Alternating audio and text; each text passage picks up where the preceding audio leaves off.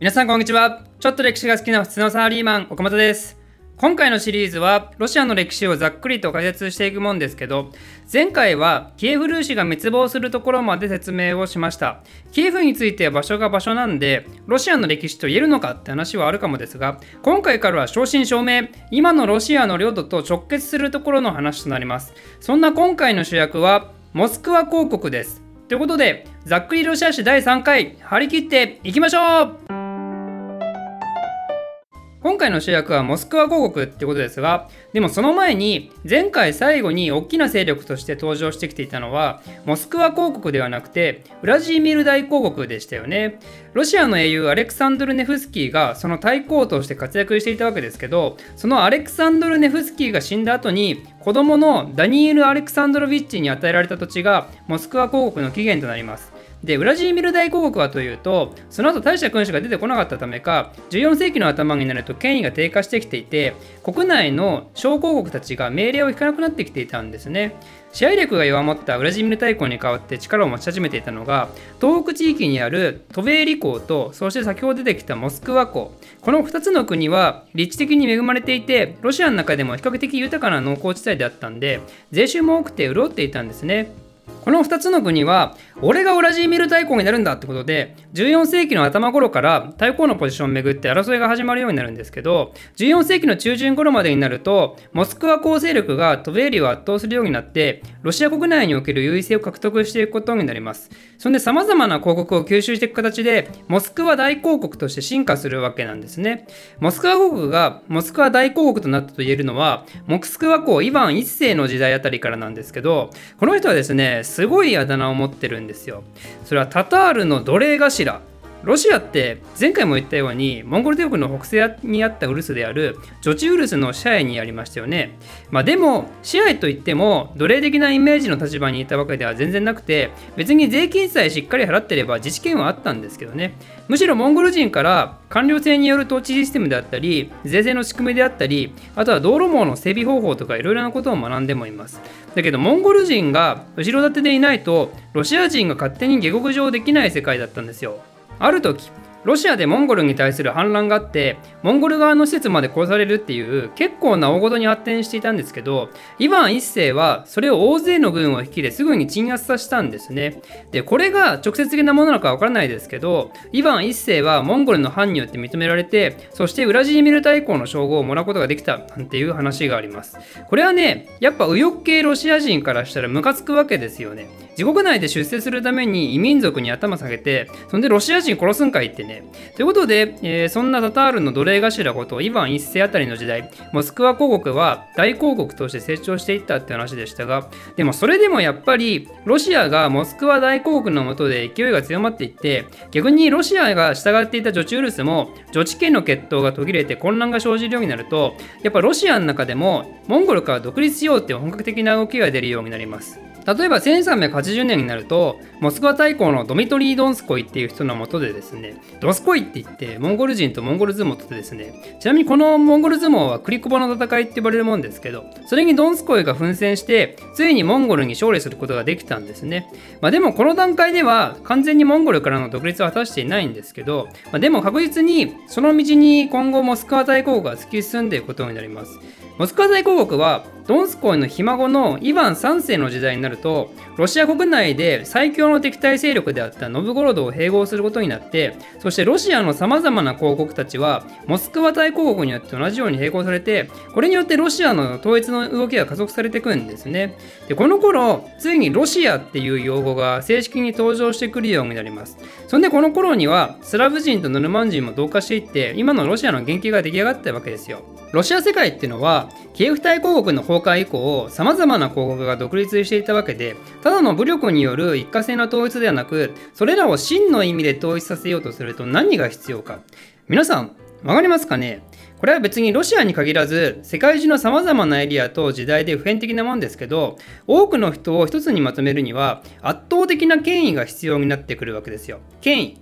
イヴァン3世はその権威をちょうど良いタイミングで獲得することができた人なんですよ。というのもこの人は15世紀中盤から末に活躍した人でその頃の東ヨーロッパ世界っていうのはこれまた世界史上でも超一大事件が起きる頃ですよね。それは何かっていうとビザンツ帝国の滅亡1453年オスマンのメフメット2世がですね、コンスタンティノープル、ヨゴさんかーって言ってビザンツをぶっ倒したと。で、ロシア人っていうのは、前回説明した通り正教会を信仰していましたよね。その東方キリスト教の守護者として君臨するビザンツ皇帝がいなくなってしまったっていうのは、これは大問題なわけですよ。だけどもし今ロシアで乗りに乗っているモスクワ大公がその守護者となればそこに正教会の守護者っていう権威が紐づいてそうなるとロシアの小国家どももひれ伏してそしてロシアの統一が一気に近づくではないかとということでイヴァン3世はビザンツ最後の皇帝の姪っ子のゾエちゃんと結婚をして最新のビザンツ皇帝の血統とつながりを持ってちゃんと帝国の相当のわしの紋章も受け継いでローマ帝国の皇帝っていうものを継承することになったんですね、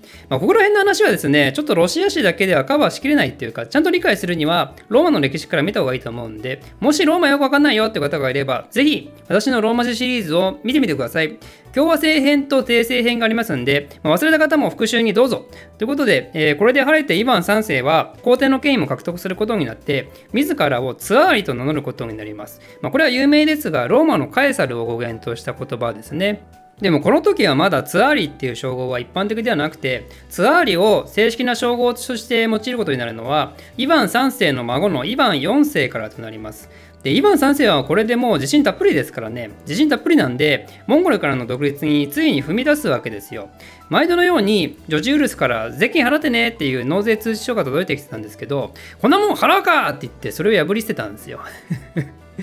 いいですね。私もやってみたいですよ。税務署からの納税通知はがき持って税務署行ってね、窓口で、こんなもん払うわっつってね、ビリビリってね。まあ、今の時代、あの個人でそんなことやっても、まあ、ただ SNS で変人としてさらされるだけですけど、中世近代の国家間であれば戦争ですね、これ。なんで、モンゴル軍もモスクワに向かって軍を進めてきたんですけど、でもロシア統一を進め、ツアーリを自称するにまで至ったイヴァン3世のね、モンゴルがなんぼのもんじゃいっつってもう自信満々になってるイヴァン3世。その威厳というか意向というかもうそれを見て、まあ、これはかなわんなって言って戦わずにして引き返すんですよ。これでようやくロシアはタタールの首輝きが終わったということになります。自分たちで選択したモンゴルによる支配ですけどそれを圧倒するまでの権威と権力を手に入れたロシア感慨深いですね。でツアリというと一つ有名な世界史用語がありますよね。それはツアーリズムっていうやつ。ロシアの皇帝による専制政治とそれを支えた社会体制のことですがその言葉があるようにロシアでは皇帝が権力すごい持ってしまうんですよねこの後。そのツアーリズムが始まったのは先ほども名前が挙がったイヴァン4世の時代と言われています。ツアリを正式採用した人の時代からもうツアーリズムが始まってるってことで、まあ、分かりやすくていいんですが、まあ、とにかくこの人は恐ろしい人だったみたいで雷帝なんて呼ばれています。雷の帝ですね。この人がモスクワ大公になったのはわずか3歳だったんで独り立ちするには時間かかったんですけどその間やっぱ調子に乗っていた大貴族とかが出始めたんでしょうね。そういう人たちに対抗するために軍隊強化して反抗的な貴族に突撃させて土地没収したり反抗的な都市に突撃させて市民何万人も殺害したりでさらには増税目的でノドたちが逃亡しないように徹底的に取り締まったり、まあ、とりあえずとんでもなく恐ろしい人だったらしいですね。でこの人の時代では東方に向けた領土拡大の動きが始まります。まずジョチウルスの後継国家として火山藩国であったりあとはアストラハン藩国っていうのがモスクワの東側にあったんですけどまずこれらを征服してでさらにその後もどんどん東に進んでついにはシベリア方面まで進出をするんですね。このシベリア遠征で活躍した人物っていうのがイエルマークっていう人ですねコサック隊長イエルマークまあ、なんか可愛らしい名前してますけどね、多分めっちゃ怖い荒くれ集団ですよ、この人たちは。コサックっていうのは別にロシアの正式な軍隊とかではなくて、主に逃亡ノードたちによる自由気ままな勢力ですけど、コサック隊とイエルマークっていうのは自由気ままに盗賊活動をしていた人たちとそのドンっていう感じ。なんでこんな人たちがロシアの国策に突然登場したのかっていうのは、実はイエルマークたちはは別にイヴァン4世に頼まれて派遣されたわけではなくて、とあるロシアの金持ちがお金を払って東の方に遠征したんですよ。まあ、今ではシベリアなんて、よろしいではシベリア送りだの言葉に代表されるように、もう何もないとこへの島流しみたいな、そんなイメージですけど、でもそんな何もないと言いながらも、野生動物はいっぱいいるんで、その毛皮がですね、大変儲かったんですよ、この時代。毛皮っていうのは種類によっては中国の絹と同じぐらい貴重なものもあって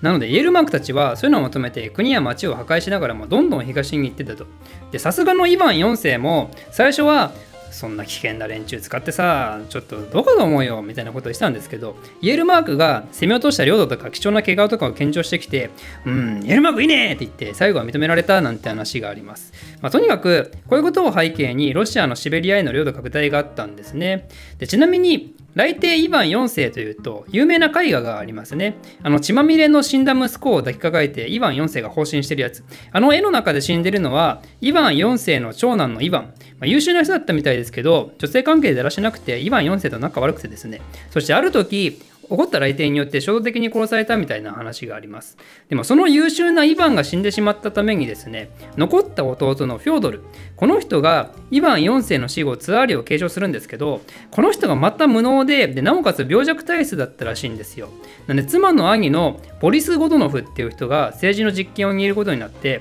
そんでフョードルが死んだ後、このボリス・ゴドノフがそのままツアーリを継承してしまいます。フョードルには後継ぎがいなくて、これによって流陸長は断絶することになります。実はフョードルにはまだドミトリーっていう弟がいたんですけど、でもそのドミトリーはゴドノフが実況を握っている間に謎の死を遂げていたんですよ。これは怪しいですよね、非常に。ボリス・ゴドノフ自体は実は結構優秀な人で、スウェーデンとの戦争に勝って昔失った領土を回復したり、あとは外国貿易を盛んにしたり、大学設置したり、近代化政策をとって評価される面もあるんですけど、でもやっぱりドミトリーの死が怪しすぎて人気があんまなかったみたいなんですよ。で、ゴドノフが死んだ後は各地でドミトリーは本当は生きてる俺がドミトリーだっていうね、偽ドミトリーが各地で現れるんですよ。